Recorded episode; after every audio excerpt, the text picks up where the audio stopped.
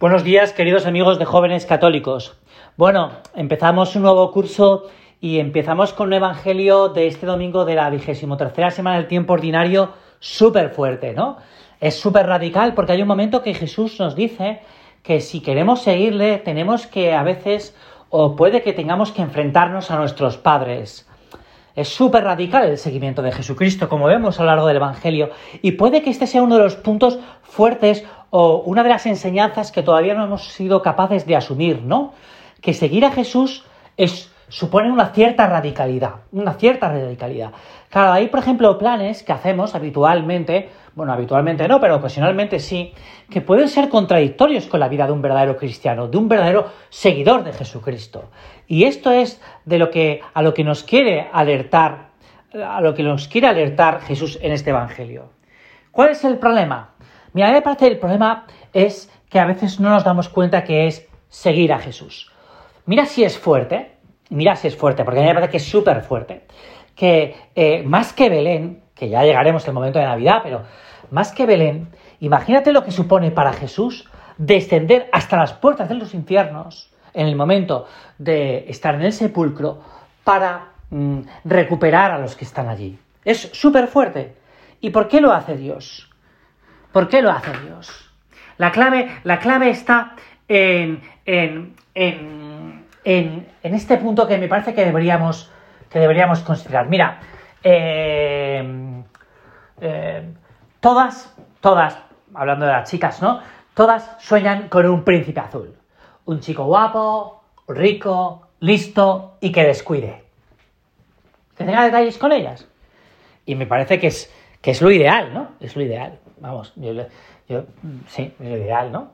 Eh, y, y no nos damos cuenta que ese chico rico, guapo, listo y que nos cuide está oculto. La plenitud corporal, la plenitud de la divinidad.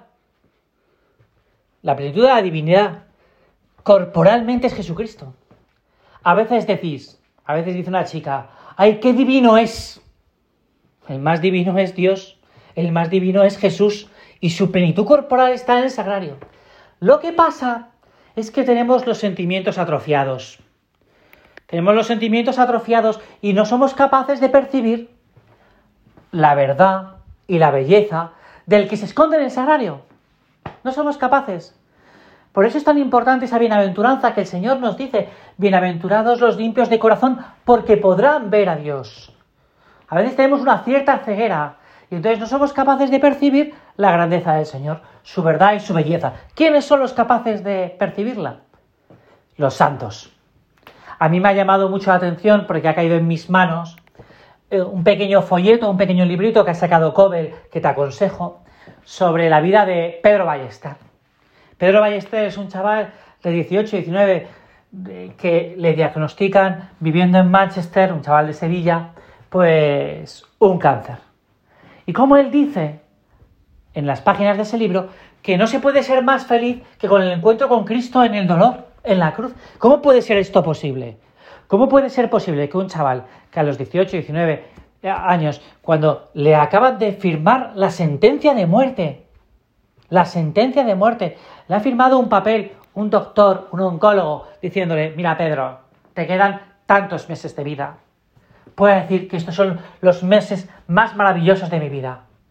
Porque con los ojos de verdad ha captado la verdad. Y esto es lo más importante. Esto es lo más importante. A veces buscamos el príncipe azul. Y hay que buscarlo, ¿eh? Hay que buscarlo. El otro día estuve con unos chicos que se van a casar y, les veía cómo se miraban y para ella era su... Para ella, él era su príncipe azul y ella yo, pues la mujer de sus sueños, ¿no? Y está muy bien. Está muy bien. Pero oye, tenemos, que descubrir esto otro. Tenemos que descubrir que la plenitud de la divinidad corporal está en el sagrario, donde se esconde el mismo Jesús. Por eso, ahora que empieza el nuevo curso, yo te pido, te pido, y me parece que es muy bueno, que limpies esa ceguera que puedes tener de los ojos. Por ejemplo, que hagas una muy buena confesión. Y me parece que este es el desafío o el reto que te pongo para esta primera semana de inicio de curso. Que hagas una muy buena confesión después de este verano, en que a lo mejor has estado en tarifa eh, montando, eh, pues, cogiendo horas, yo qué sé, o has estado en Cedeira tomando percebe, yo qué sé, ¿dónde habrás estado? ¿Eh?